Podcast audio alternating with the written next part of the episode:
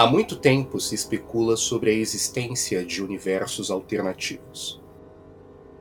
Embora a ficção explore tal possibilidade à exaustão, existem esforços científicos para provar, em definitivo, a sua existência.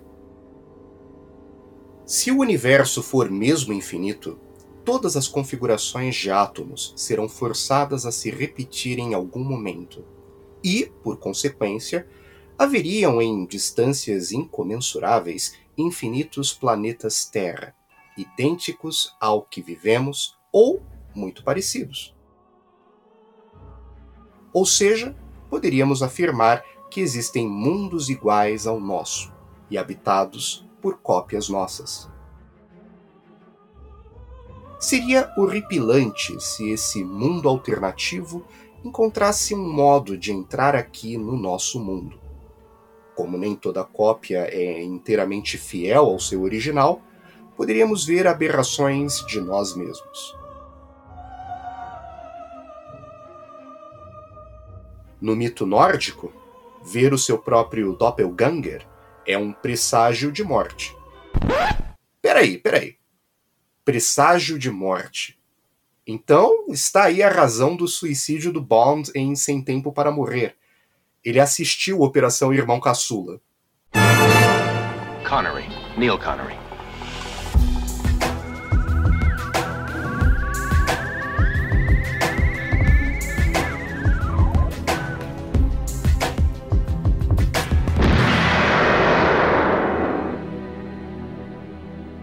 O poderoso sindicato do crime Thanatos pretende colocar os dois lados da Guerra Fria de joelhos diante da ameaça de inutilização de aparelhos mecânicos. Com o seu melhor homem indisponível, o serviço secreto de Sua Majestade recorre a seu irmão caçula, o cirurgião plástico Dr. Neil Connery, para salvar o mundo dos planos nefastos da Thanatos. Após uma pista dada pela namorada de um agente inglês morto pela organização, Connery vai até o Marrocos. Lá, o irmão do agente do Duplo Zero se envolve com a estonteante Maya Raffis, que o convida para uma festa na propriedade do ricaço Thyre, o número 2 da Thanatos, sob o codinome Beta. Na festa, Connery descobre que Thyre tem propósitos ainda mais sinistros: matar seu chefão Alpha e substituí-lo por um dublê controlado por ele. Embora Thyre queira que Connery faça a operação por bem ou por mal, o cirurgião espião não se dobra e destrói as intenções do vilão, hipnotizando o dublê. No entanto, Fire tem um trunfo na manga e mata Alpha, tomando para si o comando da Thanatos e levando a toda velocidade o seu plano macabro. Caberá a Connery, com a ajuda de Maya e uma competente equipe de arqueiros, invadir o quartel-general da Thanatos em Munique e por fim na organização de uma vez por todas.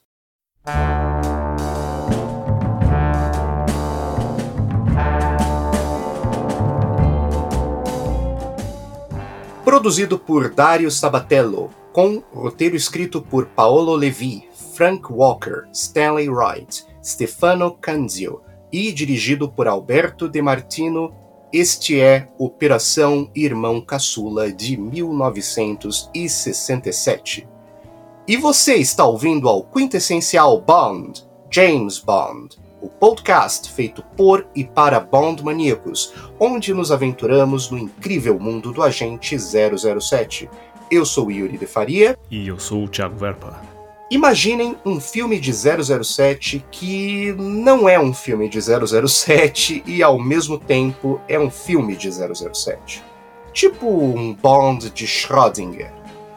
E não, eu não estou aqui me referindo ao infame Cassino Royale de 67.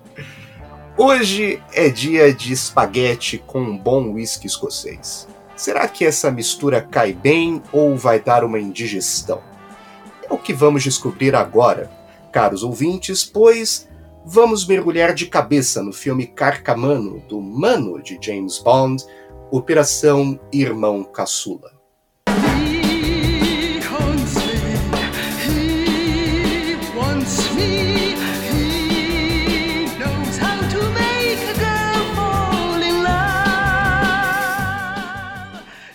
Desnecessário dizer o quão impactante foi o fenômeno James Bond nos anos 60.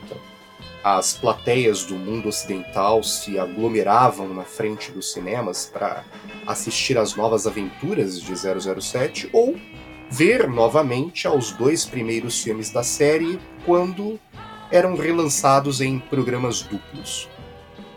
Essa sensação começava a refletir na cultura pop imediatamente após a explosão que foi o sucesso de 007 contra Goldfinger em 1964. Surgiam séries de TV com espiões nas emissoras americanas e inglesas, sendo exportadas para diversos países pelo mundo livre. Enquanto os Yankees aguardavam o lançamento de 007 contra a chantagem atômica, sua sede por 007 era saciada com os Bond genéricos, como o Agente da Uncle, Os Destemidos, Agente 86, Missão Impossível, Agente Secreto e muitas outras que duravam desde uma temporada a cinco temporadas. Isso dependendo da versatilidade de seus roteiros e do carisma de seus protagonistas.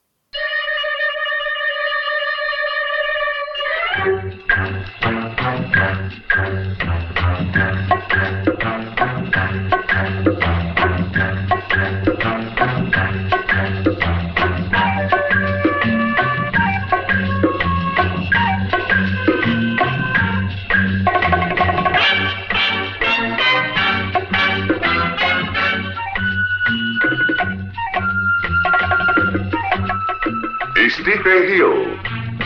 Barbara Bent, Greg Morris e Peter Lupus em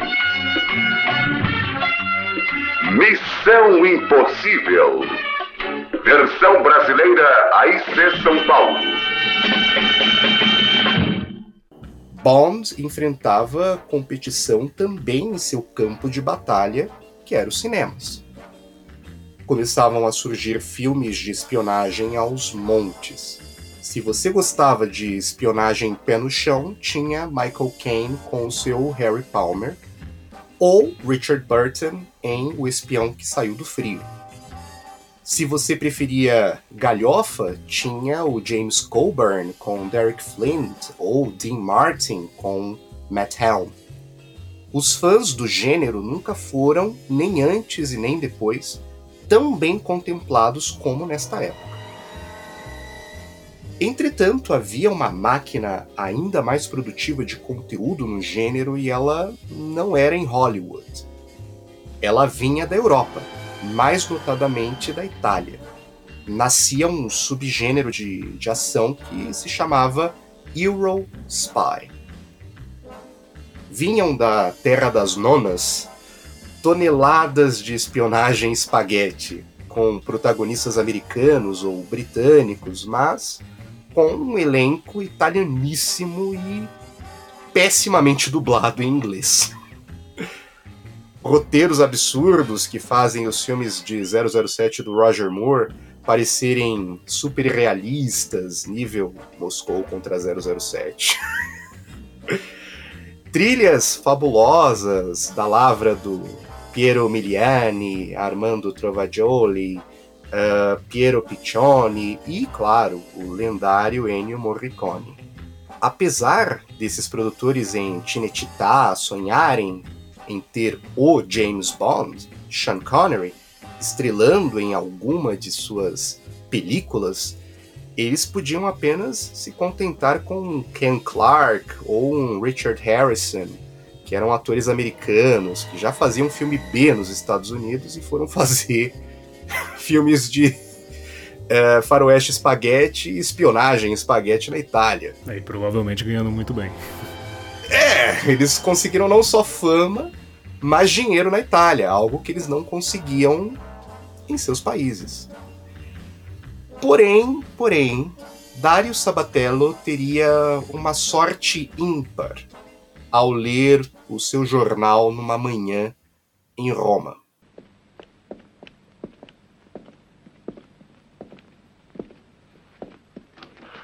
Miss Yeshuka was right.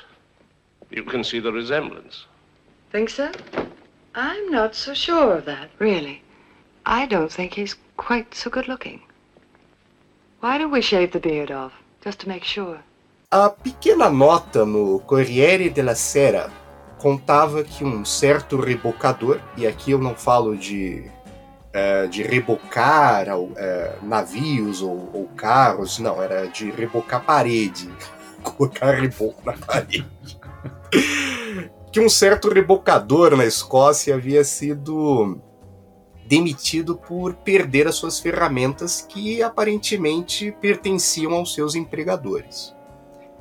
Essa notícia seria mais digna do jornalismo atual, que é fútil e preza por conteúdo em detrimento à qualidade. Hoje você vê, por exemplo, o fulano de tal foi pro shopping. Não, não tem nem comentar, porque é triste, é triste, viu? Não, eu como eu como estudante de jornalismo, eu fico até envergonhado, porque é, isso não é jornalismo. Sim, não, aí a gente entraria num outro ponto que, que nem cabe aqui é. no podcast, mas que é sobre perceber que hoje em dia antes artistas e músicos e atores, etc., que tinham uma assessoria de imprensa, talvez para divulgar notas, etc., hoje em dia o, o, cidadão vai no próprio Instagram e publica sozinho, né? E, e, e alguns é. portais pegam essas, essas postagens e criam matérias em cima, mas enfim. Não, é tipo, ó, fulano de tal foi ao shopping com o seu cachorro. Exato. É, isso não é notícia. isso não importa. fulano de tal foi pro parque se exercitar. Isso não é notícia. Lamento. Ciclano, ciclano pé de batata extra grande em grande rede de lanches. É, isso não é notícia. Não. Não é, lamento, não é. Mas enfim, esse rebocador que a gente está falando aqui não era qualquer um. Era relevante dentro do contexto do meio dos anos 60. O nome desse rebocador era Connery. Neil Connery. E agora eu penso, quem que, como que isso virou notícia no sentido de quem ficou sabendo que ele perdeu as ferramentas e foi mandado embora e porque antes não tinha internet, então as coisas não, não iam não rodavam tão rápido, né? Eu imagino é. quem que descobriu, falou, nossa, olha, deixa eu ligar pro, pro meu jornal local aqui e contar que o irmão de Sean Connery perdeu ferramentas. Era, era um mundo mais, mais analógico, então não havia esse dinamismo que tem hoje. Mas Sim. Eu imagino que deve ter sido uma noticinha pequena num jornal local de Edimburgo, na Escócia, e que, sei lá, uma, alguém da imprensa americana viu isso, colocou como nota no seu jornal. Aí, como a imprensa americana tem uma maior ressonância no mundo, alguém, outras agências devem ter visto e, e republicado em diversos jornais, até que chegou nos ouvidos do, do Dário Sabatello. Aliás, é, chegou aos olhos dele. É, obviamente ele pensou, nossa, se ele perdeu o emprego, ele pode ser um bom ator. É. Não, é o mesmo pensamento que a Ion teve com Lazembe, né? Tipo, ó, se ele consegue vender chocolate num comercial de TV, meu, esse é o novo Laurence Olivier.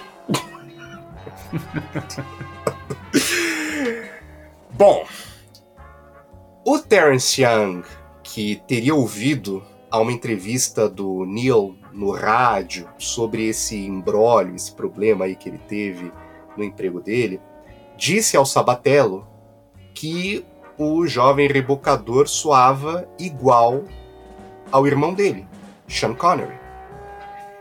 Se o Dario Sabatello ele já pensava, depois de ler a notícia, no Neil Connery num filme de espionagem, agora que era certeza que o produtor italiano iria lá para Edimburgo conhecer ele frente a frente já com o contrato assinado. Okay, Connery, okay. You were fantastic.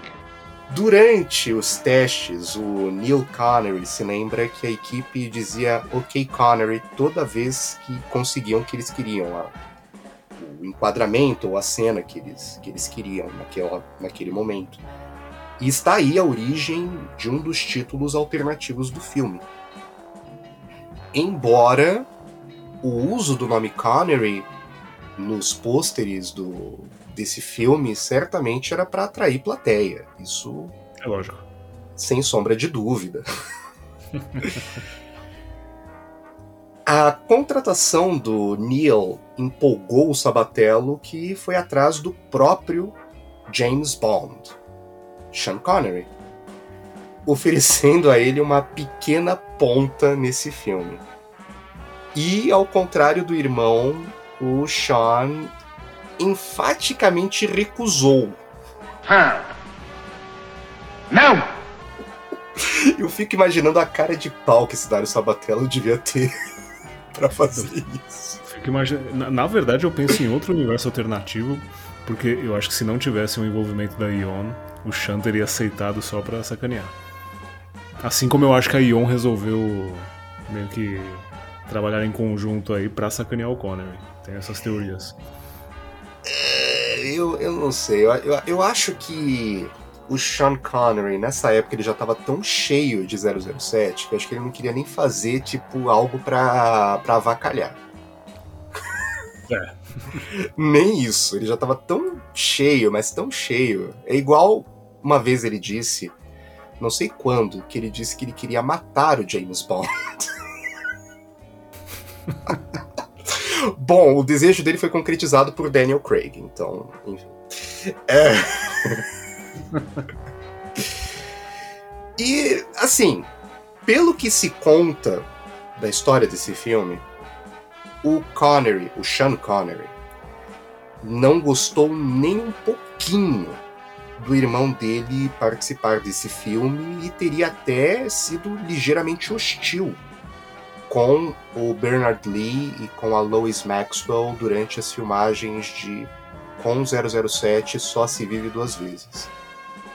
Ou seja, ele não ficou tão feliz com essa com esse imagino, filme. Imagino como foram as reuniões de família posteriores a, a essa bomba. É, é que assim, tem histórias e histórias. Há quem diga que ele não gostou em absoluto e chegou até a brigar com a Lois Maxwell, dizendo que ela teria traído a confiança dele, permitindo, sabe, indo, embarcando nessa, nessa produção e tal. Uh, outros dizem que o Connery teria até dado conselhos pro irmão, tipo, você conseguiu um bom acordo, conseguiu ali é, um bom contrato para ganhar bem nesse filme, etc. Né? Bem mercenário. Mas enfim, as fontes elas variam sobre isso. Porém, é unânime o fato de que ele não ficou tão feliz com esse filme. Que não é um filme que ele achou legal o irmão ter feito. É, eu entendo também, não fiquei feliz com esse filme. Tô do lado do Connery. Então, todo mundo tá do lado do Connery nesse, nesse aspecto. Esse filme é. Do Sean, não do Neil. É. Isso aqui é uma porcaria! Com o Neil, mas sem o Sean, o Sabatello começou a construir o seu elenco. Basicamente, ele chamou quase toda a equipe envolvida, equipe de atores, envolvida com os filmes oficiais do 007 da Eon. Além do Bernard Lee e da Lois Maxwell, embarcaram na produção o Anthony Dawson, que nós, claro, nos lembramos que ele atuou em O Satânico Doutor No, ele é o professor Dent, e ele é quem mesmo, Thiago? A Blofeld. É, exato, faz, ele, faz o Blofeld, eles chamaram o próprio Blofeld para esse filme. E chamaram também o Adolfo Celli, que é o Emílio Largo, de Chantagem Atômica, chamaram a Daniela Bianchi, Tatiana Romanova, de Moscou contra 007. Enfim, eu me impressiono que eles não conseguiram o Desmond Llewellyn. Eu me impressiono. É, o Desmond, no mínimo, pensou. O, o, o, o Bond do Connor já me trata tão mal aqui, com desdém. Mas imagine se eu embarcar nessa produção. É. Aí que ele apanha durante as filmagens. É. Aí é que nenhum equipamento volta inteiro mesmo. É verdade. E o filme, ele é distribuído pela United Artists, fora da Itália. Ou seja, até o estúdio distribuidor do 007, o Sabatello conseguiu convencer a entrar nesse projeto. Algo que o Feldman tentou fazer com o Cassino Royale e não conseguiu. Mas, mas aí vai a minha teoria de que foi só pra, pra sacanear o, o Sean. Só pra irritá-lo. É, é. Eu. Eu tô desconfiando. Tô desconfiando que seja isso. Tô desconfiando. De acordo com a Lois Maxwell, ela teria feito mais dinheiro nesse filme do que geralmente ela fazia nos filmes do 007. A Tanya Mallet e o próprio Sean que o digam, né? A Ion parece ter uma péssima reputação no que se refere ao salário dos seus empregados. Paga mal. É só, só quando é de interesse da, da Barbara Broccoli que as coisas mudam um pouquinho. É, né, a Bárbara Bobrinha só falta dar um mundo pro, pro Craig, mas isso é outro, outra discussão. Apesar das esperanças aí dadas pelo Terence Young, a voz do Neil Connery nunca é ouvida durante esse filme. Enquanto o filme passava pelo processo de dublagem, o agora ex-rebocador estava em tratamento médico e acabou sendo dublado por uma voz americana. Obviamente, não foi a Nikki Vandersel. Impressionaria. É um absurdo não ter sido ela, né? Mas eu imagino que o contrato com a Ion mesmo estava muito bem fechado, que não permitiu a participação. Não, ela conseguiu dar uma escapadela ali para trabalhar para o Feldman, mas eu acho que nesse momento ela estava ocupada com o Feldman, então não, não deu para para trabalhar para o Sabatello nessa, nessa produção. O filme segue a tradição dos filmes do 007 e roda o mundo, com locações na Espanha, Marrocos e Mônaco. Uma curiosidade aqui interessante é que a casa de leilões que nós vemos no, no filme, em Monte Carlo, é a mesma frente do cassino que aparece em 007 contra GoldenEye lá em 1995, já bem lá na frente. Talvez a escolha dessa locação anos depois seja uma mensagem oculta da Eon eh, sugerindo que o Bond do Pierce Brosnan é herdeiro legítimo da linhagem dos espiões Connery. Afinal, ele dirige um Aston Martin DB5, já dirigido por Sean, e entra no ambiente que remete ao irmão Neil. Caracas.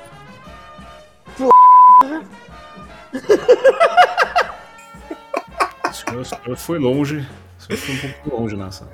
É, foi um momento chapéu de alumínio, mas. É... nem, nem, nem a própria Ion se deu conta disso. É, não, imagina se eles se lembram que aquele ambiente foi usado na Operação Irmão Caçula. Eles já, eles já desistem. eles já falam, não, aqui não.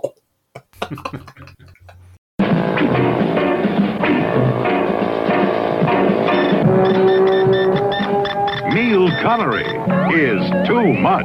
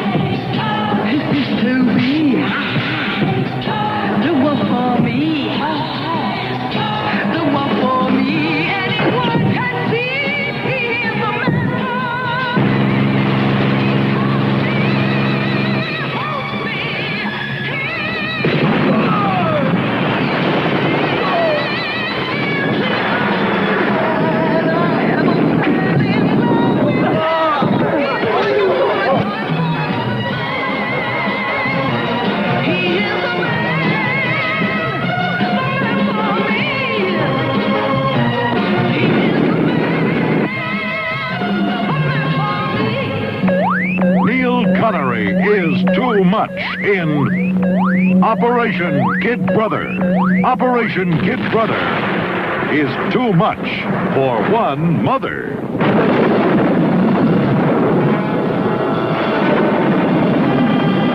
Bom, eu, eu começo dizendo que já sabia que, que algo grande me aguardava quando no começo o agente é morto né, pelo, pelo carro de controle. Oh, mais uma referência, hein? no começo do filme temos um carro guiado por controle, aí, meio que controle remoto, uma referência clara que foi usada depois em O Amanhã Nunca Morre.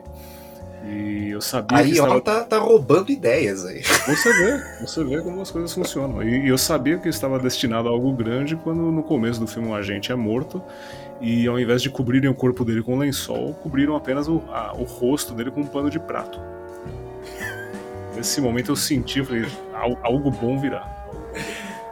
Bom, é, depois de pagarem salários astronômicos pro Bernard Lee, pra Lois Maxwell, pro Anthony Dawson, pro Adolfo Celli, pro é, pra Daniela Bianchi e pro próprio Neil Connery, meu, acho que o orçamento ali já tá totalmente estourado. É usar paninho de prato lá pra. Antes não tivessem coberto, mas tudo bem. É só usar o paninho de prato ali, que não dá para comprar um cobertor, não. não, mas eu acho que nesse filme. Eu chego a dizer que esse filme ele é uma paródia de 007 mais competente do que foi Cassino Royale. Sem dúvida nenhuma. Não só mais competente, como mais coerente, diria eu.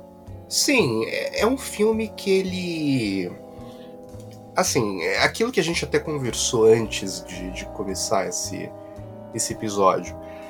É, se a gente colocar todos os plots, todas as tramas de, dos filmes do 007 em exame, nós vamos perceber que são tramas absurdas. Nenhuma delas se sustenta a um maior escrutínio.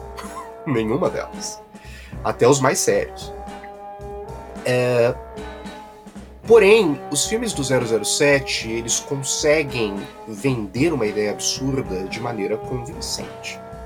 E executada de forma muito boa também. Sim, eles conseguem fazer isso muito bem. Muito bem mesmo. É por isso que 007 dura até hoje, mais de 60 anos após o seu primeiro lançamento. Mas, neste caso, Operação Irmão Caçula, ele tenta fazer a mesma coisa que 007. É um 007 do universo paralelo, tem a mesma premissa de, de tramas de 007. Mas você percebe quando isso é mal executado. E aqui é a prova disso. Sim, sim. É, incluindo coisas como o superpoder do Neil Connery, né? Que é a leitura de lábios. Não, leitura labial, hipnose. E tenho que dar um grande destaque também ao, ao, ao, figurino do filme. Meu Deus. Não, o figurino desse filme é muito espalhafatoso. Se eu, se eu fosse o Neil Connery entrando em cena com o Adolfo Celli no, no, final, que ele tá com aquela roupa vermelha horrenda, eu, eu, eu acho que eu não teria conseguido fazer a cena.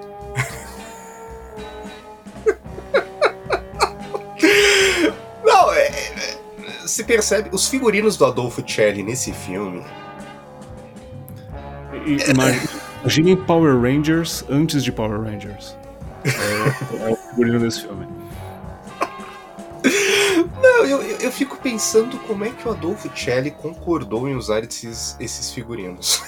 E como eu falei, este filme é, fez. É, Chantagem Atômica desceu um, um degrau aí no, no, meu, no meu conceito Nunca mais virei o Emílio Largo como, como antes via. Bom, eu já não via ele de maneira competente por não demitir o Vargas. não o via dessa forma. Não, mas é um dos meus vilões favoritos, o, o Emílio Largo. Né? Brincadeiras à parte. Sim, sim. Porém, é, é, que assim, se você for ver o Emílio Largo, aliás, o Adolfo Celli, nesse filme, no, no Operação Irmão Caçula, ele está fazendo uma paródia do Emílio Largo. Ali é uma paródia do que ele já fez. antes. É um Emílio Largo, só que sem tapar o olho. E extremamente, extremamente. É... Estranho. Exótico. Eu, eu, eu- eu- tem momentos que eu até achava que ele ia dar risada. Sentia assim, um leve tremor no canto da boca. Falei, ele não vai aguentar, ele vai, ele vai rir na cena, mas foi competente e se segurou. É, é, é, é, é- é muito estranho, é muito estranho. Porém, uma coisa eu tenho que dizer aqui, que a dinâmica entre ele e o Anthony Dawson, que nós já sabemos, o Anthony Dawson ele era o Blofeld oculto Sim. dos filmes do Terence Young. A dinâmica entre os dois é muito boa, porque eu dou como um pequeno ponto positivo desse filme, que é essa rivalidade entre o chefão da Thanatos, que, vemos e convenhamos, é a Spectre, Sim. o chefão da, da, da Spectre genérica contra o Largo genérico. Ou seja, uma espécie de batalha de egos entre Blofeld, o Blofeld genérico e o Largo genérico. E, e vou, e vou além e digo que se o Anthony Dawson tivesse ficado como Blofeld né, no lugar do Donald Pleasance ou algo do tipo, eu, um ponto positivo pra mim desse filme é que realmente ele parece bem ameaçador. Você vê que o, o semblante dele é ameaçador, então pra mim teria funcionado muito bem e pra mim foi, um, foi um, uma surpresa, um destaque assim nesse filme.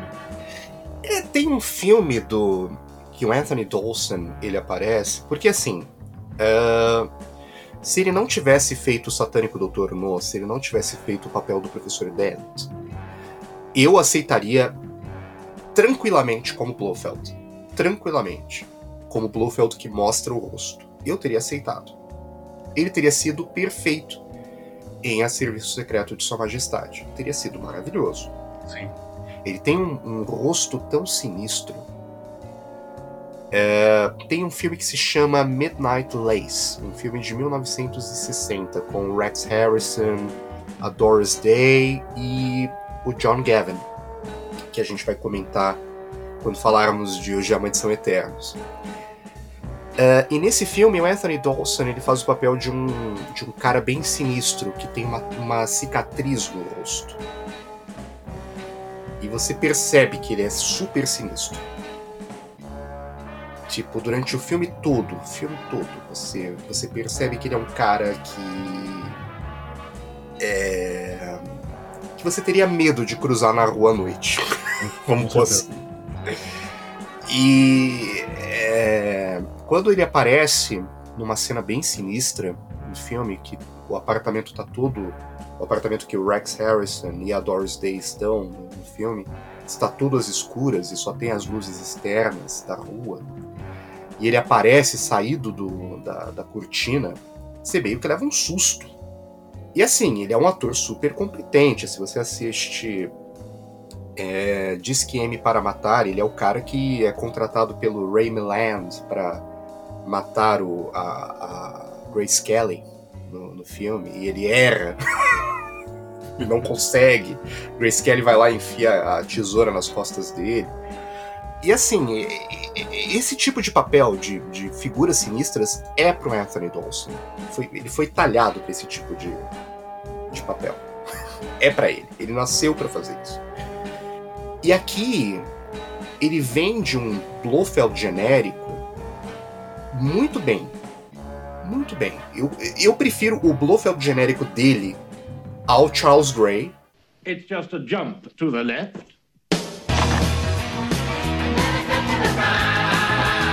With your hands on your hips. Ah, Momento. Momento It's Just a Jump to the Left.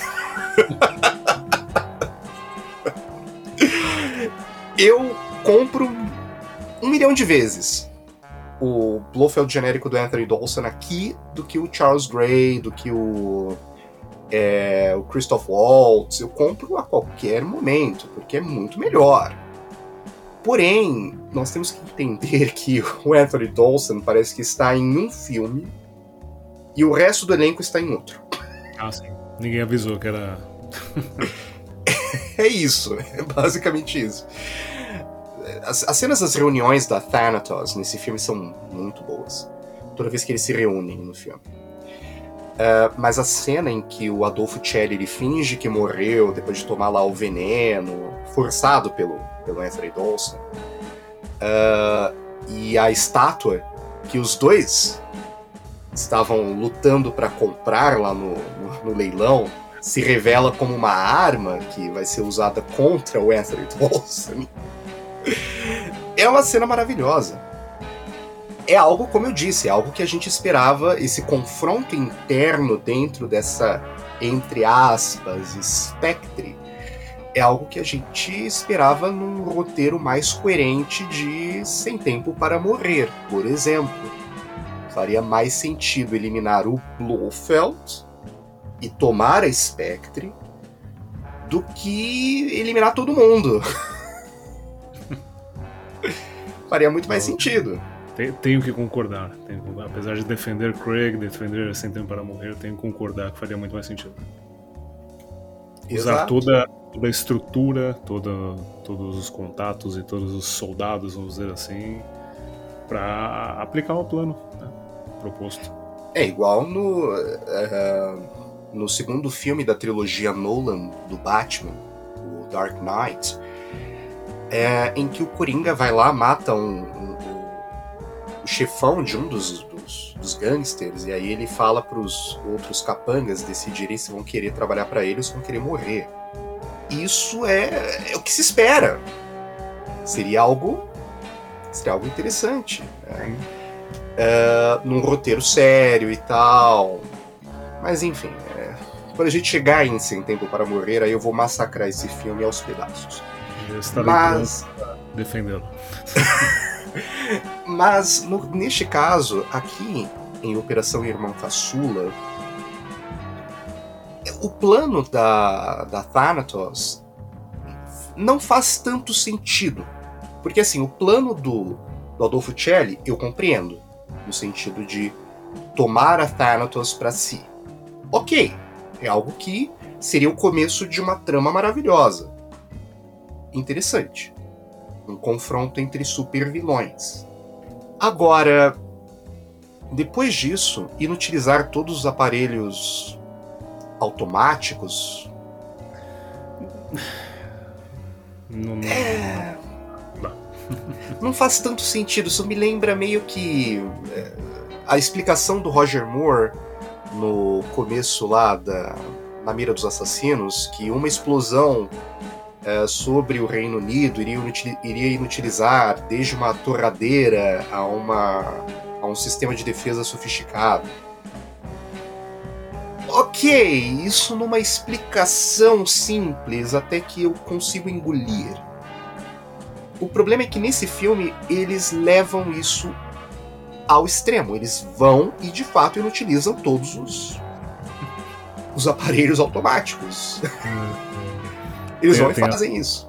Até as armas param de funcionar, né? É engraçado que depois que eles explodem a base, a arma volta a funcionar. É, é triste, é triste. É algo que eu não consigo entender. Eu não consigo entender. Tipo, isso na teoria, se eles deixassem isso confinado à teoria, sem pôr em prática, eu até que engoliria. Até que eu falaria, ok, pode ser. O problema é que eles vão com tudo. Eles vão e inutilizam. Não faça isso. Talvez para tentar imitar a batalha final de chantagem atômica, que como eles não tinham orçamento para fazer algo submarino com arpões, ainda bem. eles foram e fizeram algo no seco, só que com arco e flecha. Temos um Robin, Robin Hood, praticamente. É é muito estranho. é muito estranho. Que assim, eles tentam estabelecer que o Connery ele é um arqueiro especialista. E, e, e um, dos outros, um dos outros poderes de Neil Connery é a hipnose. Vale lembrar é. isso. É. Além, de, além de ser um exímio cirurgião plástico tão bom quanto o Dr. Ray. Eu não entendo o que, que eles estão ali tentando estabelecer no personagem do Connery. Ali se seria nível Derek Flint, que é um cara que tem, sabe, inúmeros, inúmeras é, especializações, um cara que consegue fazer de tudo. É, eu, eu vejo até Ou se, como... ou se eles estão parodiando o James Bond. Sim, eu, eu vejo como uma piada no sentido de que o, o Bond, ele, ele, ele consegue se sobressair em tudo que ele faz, vamos dizer assim. Mesmo que no começo ele não esteja conseguindo, ele meio que entende a coisa e vai lá e consegue dar conta. Eu, eu entendi como uma piada com isso, assim, é um cara que é cirurgião, arqueiro, especialista em leitura labial e grande praticante de hipnose, entendeu? Pra mim é isso é uma piada. Eu, assim, hipnose até que eu consigo meio que engolir no sentido de que o MI6, durante a Segunda Guerra Mundial, que na época não se chamava MI6, tentou usar do artifício da hipnose para hipnotizar o Rudolf Hess, que eles haviam é, não haviam capturado, né? O Hess foi para lá, foi para Inglaterra. Quem, quem estiver curioso para saber mais dessa história é só pesquisar no Google, coloca lá o voo do Rudolf Hess para a Inglaterra. E eles tentaram hipnotizar o Rudolf Hess para mandá-lo de volta para a Alemanha para matar o Hitler. Isso tá, ok. Hipnose, brilhante, ok. Mas é outra coisa que eu não gostaria de ver na prática. Eu também, não compro. tipo, estabeleça que ele é um cara que é um bom hipnotista. Ok. Eu consigo engolir isso. Beleza. Mas não mostre na, na, na prática. Não faça isso. Já falei, não faça isso. Porque hipnose não funciona do jeito que ele tenta fazer no, no É, filme. pra quem, pra quem não, não viu e não recomendo que veja, a hipnose é feita com nem a união dos dedos dele. Em vez de juntar as mãos, ele une os dedos, assim, é, é patético. Desculpe, mas é patético. A hipnose não funciona assim. não funciona. Ele faz hipnose socialista, de um modo que não funciona. não, mas. é- ai, é- Enfim, eu não entendo o que eles tentam estabelecer com o personagem do Connery aqui, porque além do sobrenome Connery, e além de uma Inclusive, certa. é o nome filme, inclusive. Eles nem, nem se deram ao trabalho de criar um, um outro nome de personagem. O nome dele é Connery no filme. É, Dr. Connery. É. Não, e além do, do, do sobrenome e de uma certa é, aparência física que lembra o Sean Connery, mas não é o Connery, não tem muita conexão com Bond. Eu digo o personagem dele. O mundo dele ao redor pode ser ligeiramente bondiano, mas ele em si não. É é estranho. Quando ele põe o, o smoking, meio que eu consigo comprar. Mas é só aquele momento. em que ele põe lá o smoking, vai na festa lá do Adolfo Celli, que a propósito, o Adolfo Celli parece que saiu de um, de um carnaval do Rio de Janeiro, né? Nesse filme, né? nessa festa. é incrível. Parece que ele tava lá num- num, no carnaval, saiu, foi lá pro Marrocos pra uma festa. Daí a gente fala das roupas do, do, do Gert Fröber em Goldfinger, em que ele está bem espalhafatoso e tal.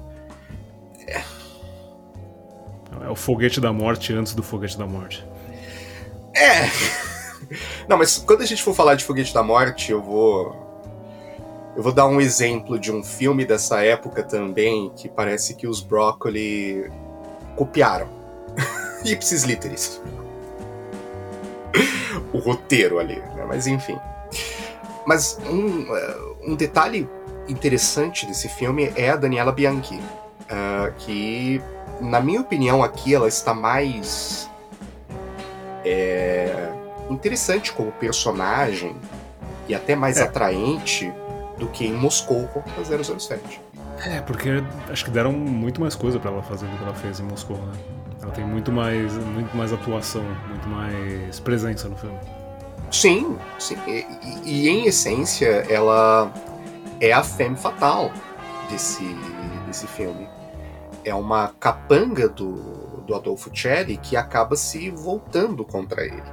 Que é interessante a premissa disso, sobretudo pelo fato de que o Adolfo Celli dá uma de Max Zorin, né, e tenta eliminar as suas as suas capangas para só para levar à frente o seu plano. Porém, é, você percebe que aqui deram a ela algo mais. é, algo que vai muito além de ser só uma. Uma secretária de uma embaixada que diz estar apaixonada pelo Bond e é só um peão num gigantesco jogo de, de xadrez. Não, aqui ela tem uma personalidade muito mais desenvolvida. Porém, a- aquela cena dela roubando lá o material militar com as. com as amigas dela, todas elas vestidas de. de gatas, né? É. Aquilo destrói o personagem dela. Totalmente. É, ali é nível Tiffany Case dos Diamantes São Eternos. Começa bem e aí Não, vai ali- ladeira ali- abaixo. É, não, mas essa cena específica é nível Cassino Royale 67. É, é, ali eles derraparam feio, derraparam feio. Mas a premissa é boa. Assim, a premissa do- da personagem de- dela é bem interessante. E é como eu Sim. digo, aqui ela está mais atraente. Com a, perso- a personalidade dela está mais atraente. Está além de ser uma donzela em, em perigo. Ah, sim. sim. E claro, nesse filme nós temos a Lois Maxwell e o Bernard Lee.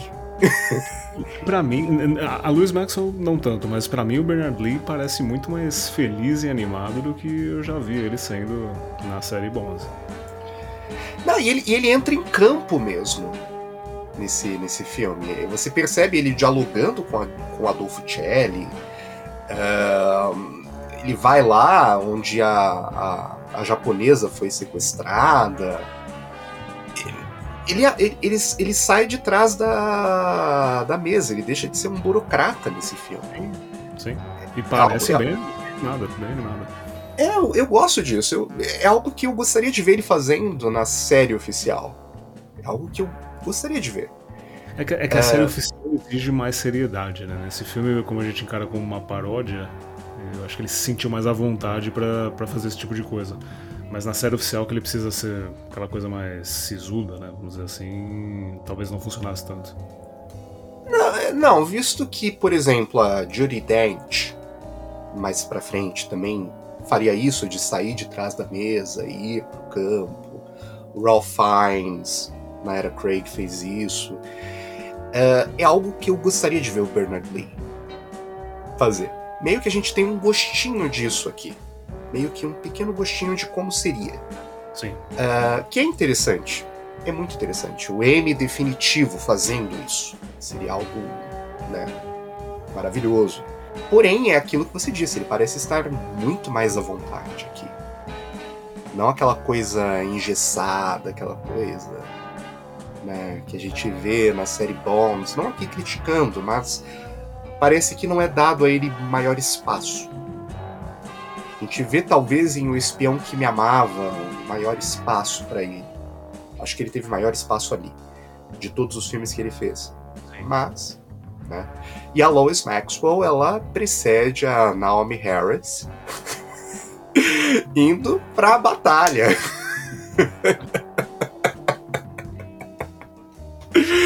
Detalhe, ela tira melhor que a Naomi Harris. Bloody Crandall. Then it's Thanatos. Thanatos? One of the most powerful gangs in the world. So they're mixed up in this then.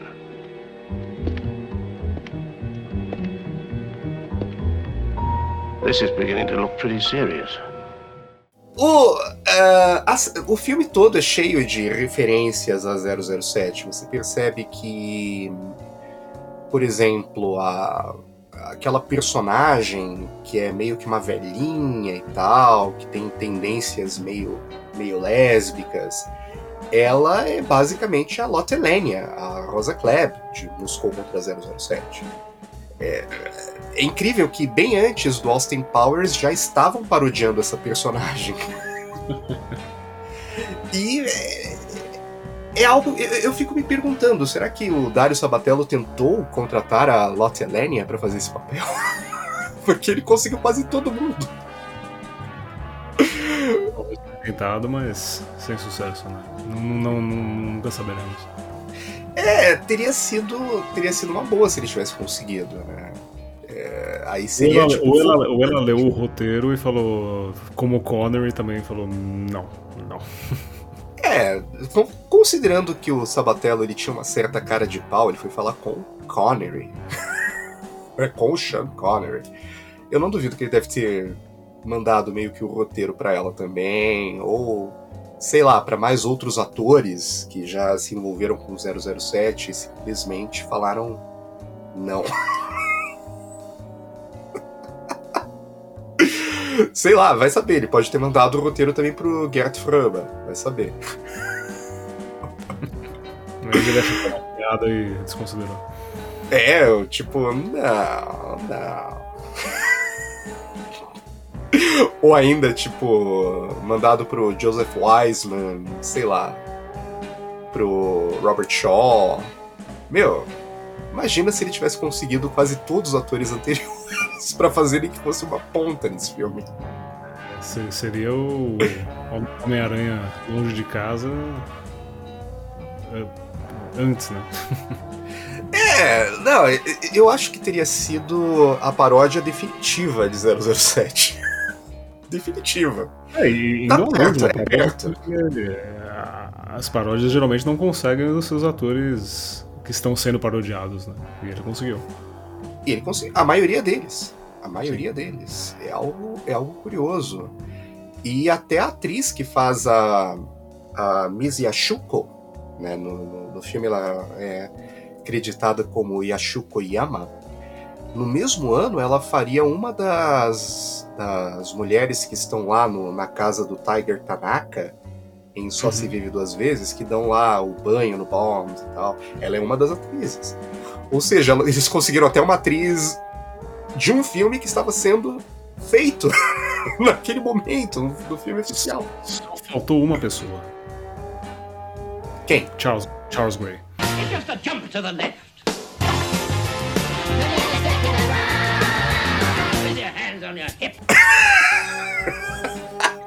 Teria sido a cereja no bolo.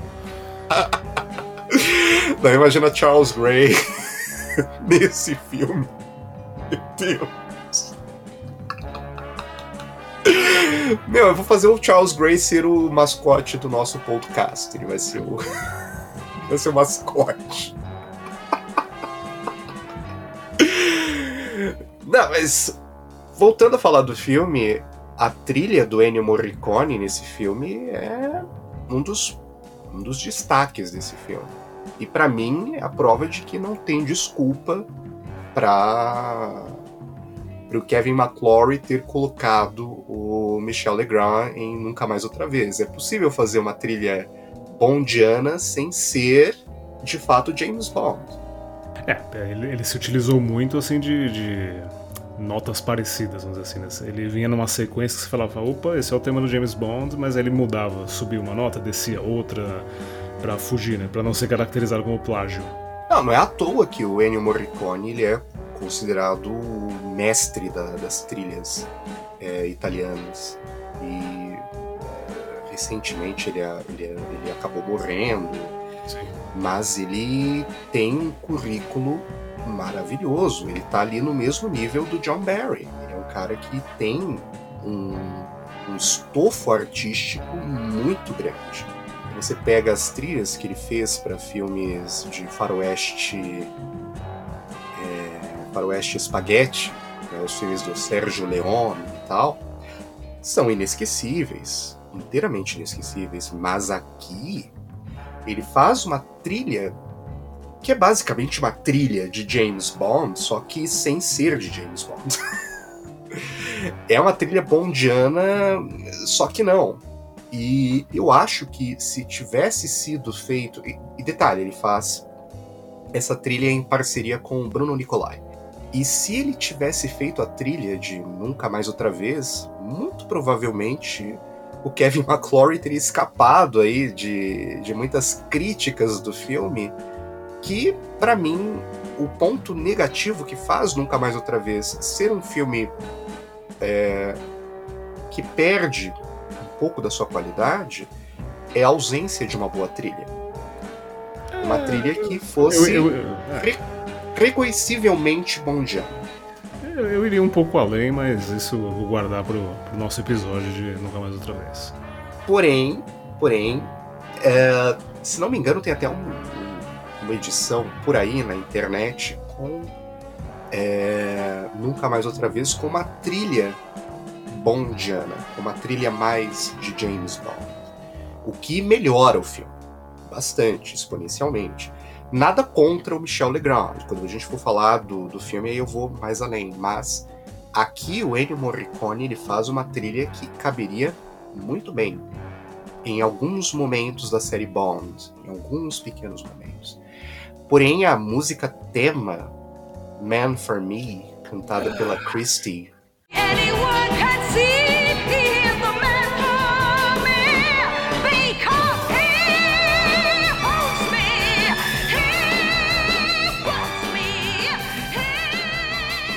Meu. É uma tentativa de imitar Shirley Bassey. Isso é inegável. Sim. Mas é muito. Ai. Que música irritante. A palavra é essa, é irritante. que música irritante. Olha aí, ó. Cassino Royale já subiu um degrau. Pelo menos tem The Look of Love. que não é ruim. Hum, não, não.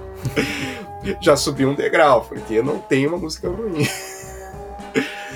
Mas é, é óbvio que eles estavam ali embarcando nessa de tentar imitar a Shirley Bassey, de tentar imitar o, o impacto que foi Goldfinger. Você percebe que pelas notas que ela dá, né, no, na música, que é obviamente uma, uma imitação, obviamente, mas é uma imitação irritante muito, muito irritante. You know what happens to failures. Ours is not exactly a philanthropic organization.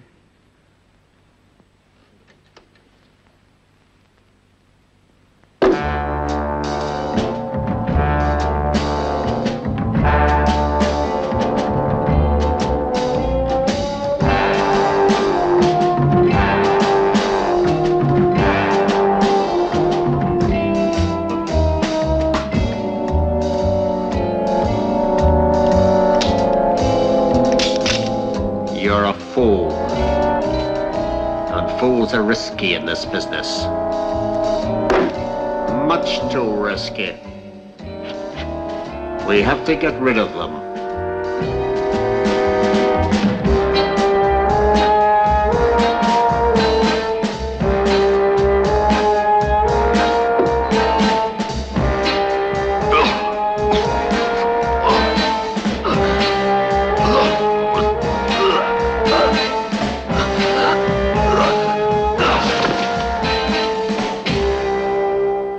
Necessary measure. I trust you all agree. E o filme ele tem uh, uma uma estrutura de, de história. Eu sei que a gente falou um pouco no, no começo do nosso, do nosso comentário sobre o filme que é muito próximo do que se esperaria de um plot de, de 007, mas é, você percebe que eles estão nitidamente copiando chantagem atômica. Nitidamente a cópia, o alvo da, da cópia é chantagem atômica. Com toquezinhos dos filmes anteriores, pequenos toques. Eu fico pensando como fazer desse filme algo melhor. como fazer desse filme algo, algo convincente.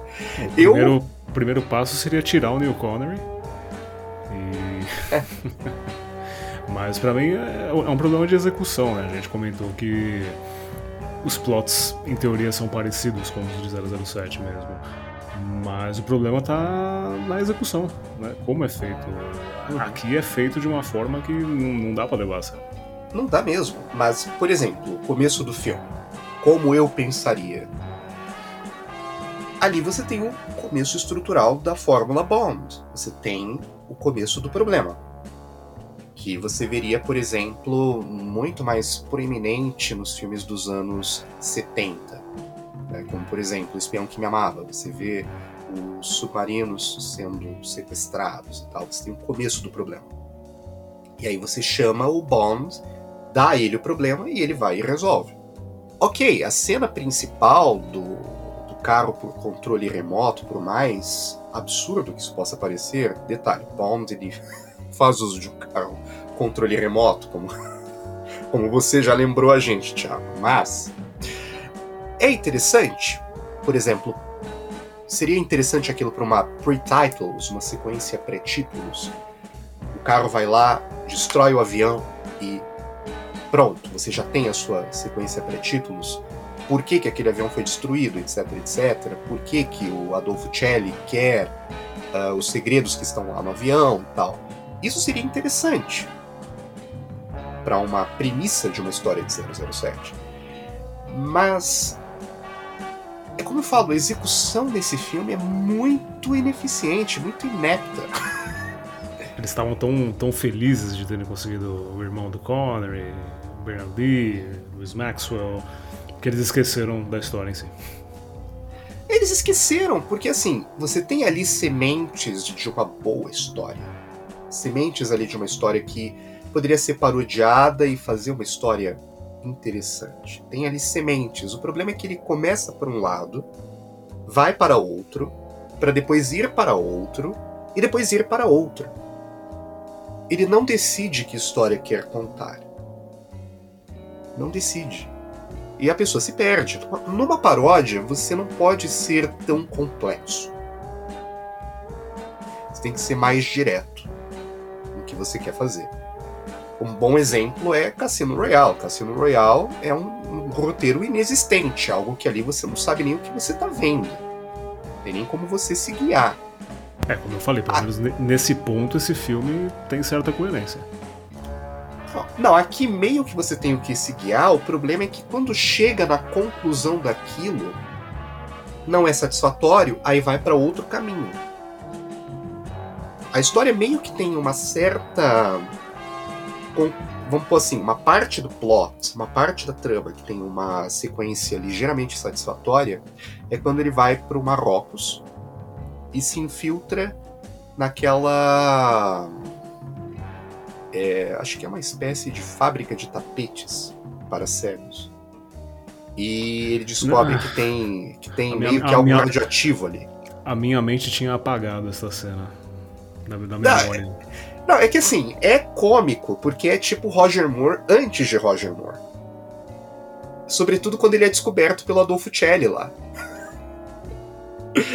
Sabe? Ou quando, ou quando ele está tentando avisar, ó, esse, esse é um material radio- radioativo, vocês vão morrer se vocês continuarem trabalhando com isso. E de primeiro o cara não dá bola. Aí ele repete a mesma frase. Gente, estão tentando Isso- ma- matar, vamos embora, vamos embora. Não, ele repete a mesma coisa e isso consegue, sabe, disparar uma rebelião. O Connery virou ali um agitador grevista. I detect a little communism. I can see it in the things you do. praticamente um, um membro da CUT ali. Não, mas eh, o final dessa cena é tão, é tão legal que, assim, eu gosto porque é, é algo que você esperaria de um filme de James Bond do Roger Moore. tipo, ele. O, o, o Shelley vai lá, vê lá o cego se rebelando, aí vê que é o Connery ali, né? E deixa ele passar, né? E aí ele deixa né, o Connery falar em árabe, né? Aí ele fala, o seu árabe é muito bom, mas é do tempo das cruzadas.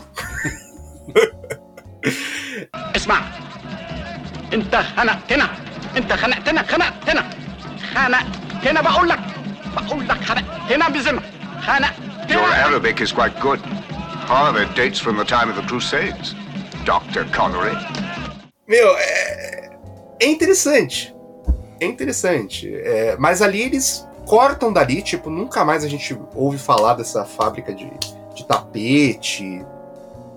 E passa para o plano do Chelly, que é de matar o Anthony Dawson e substituir ele por, por um dublê. Ok, se o plano central, vamos pôr assim, se fosse um plot e um subplot, ou seja, uma trama e uma trama secundária.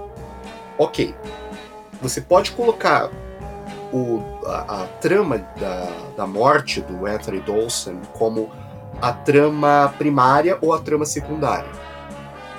Ok, seria algo interessantíssimo. É algo que, por exemplo, você veria no Bond. Por exemplo, eu preciso do Bond é, dentro dessa organização e tal.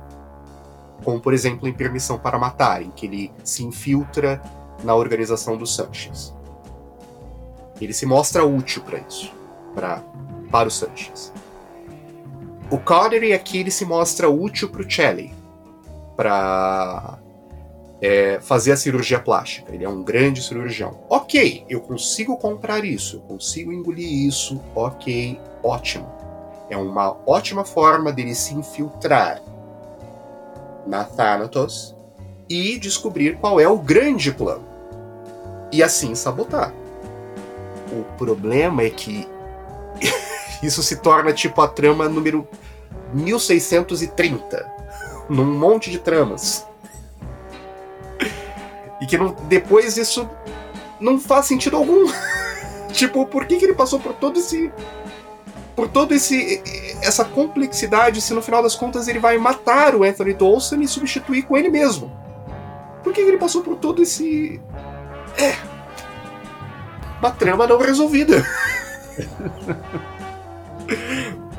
É, falta uma revisão de roteiro aí do, do Richard Maybon, talvez.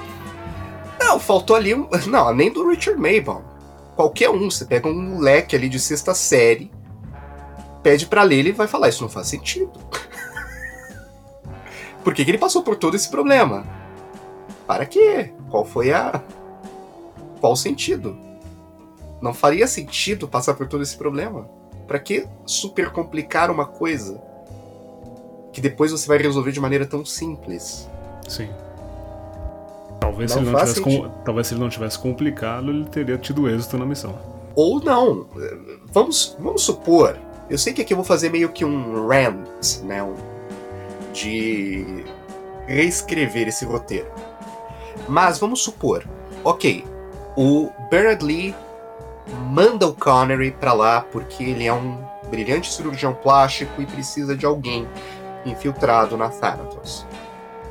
O Chelly pega ele porque é um bom cirurgião e ele faz a cirurgia lá no dublê, faz ele ficar com a cara do Anthony Dawson, e isso faz com que ele se infiltre na Thanatos. E aí ele passa a descobrir o grande plano da Thanatos, o que a Thanatos quer.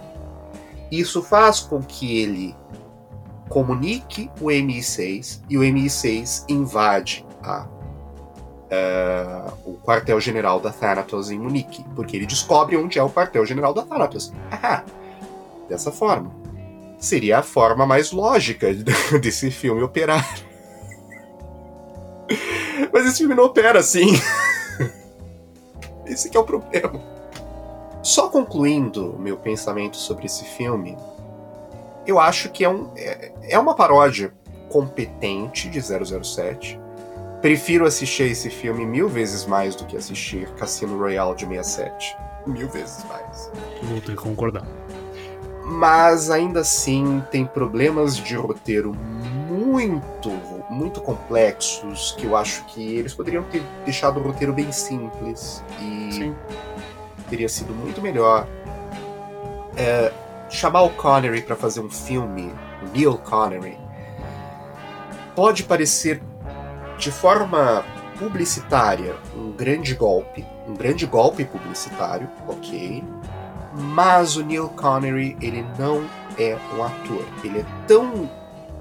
é engessado, mais engessado que o Lazembe, para vocês terem uma ideia. Então, não, não funciona. É um filme que tem tem seus momentos, isso eu vou reconhecer, tem seus momentos, tem uma trilha legal, descontando a música tema, mas tem uma trilha legal. O Celli faz uma atuação decente, a Daniela Bianchi tá interessante, o Anthony Dawson, como eu disse, parece que ele tá em outro filme, os outros estão em outro filme diferente. Bernard Lee tá se divertindo, Lois Maxwell, super interessante esse filme, mais interessante do que ela jamais esteve na, na série oficial. Então, é, é como eu digo, os problemas crônicos desse, desse filme são Neil Connery e o roteiro.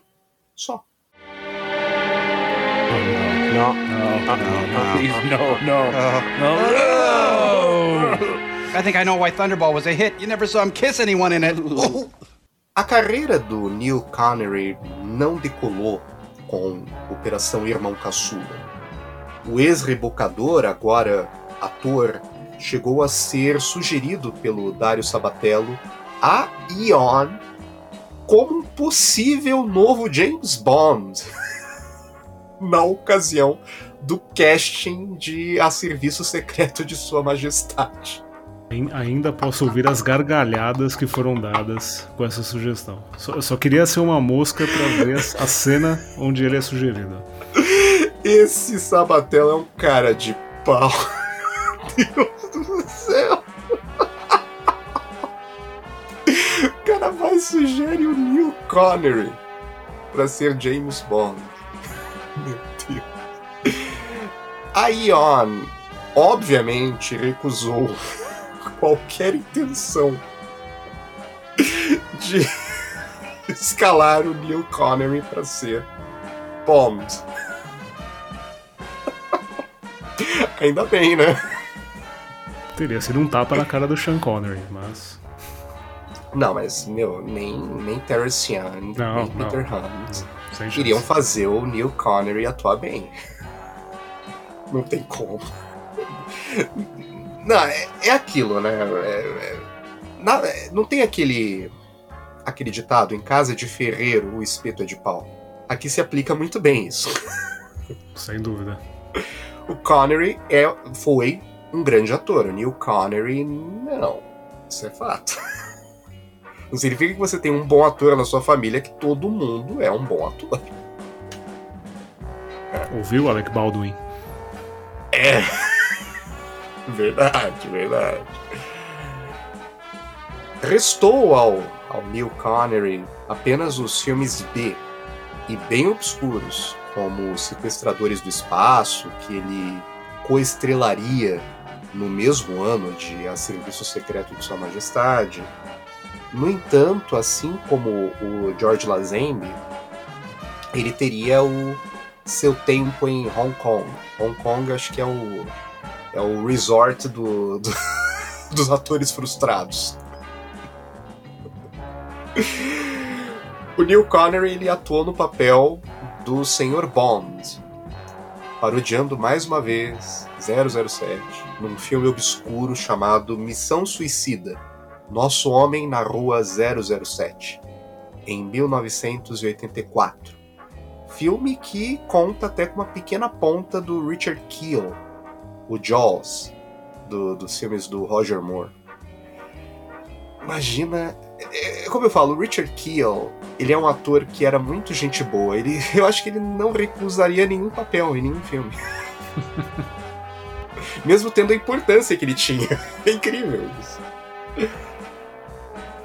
Operação Irmão Caçula ficaria esquecido por décadas após o seu lançamento, até ser desenterrado e zoado sem limites em 1990 pelo programa Mystery Science Theater 3000. You read too many novels by Fleming. Jerry Fleming, Ian's brother. O Neil Connery não atuaria mais depois de 1996 e, após quase um ano da, da morte do seu irmão Sean, ele morreria em maio de 2021.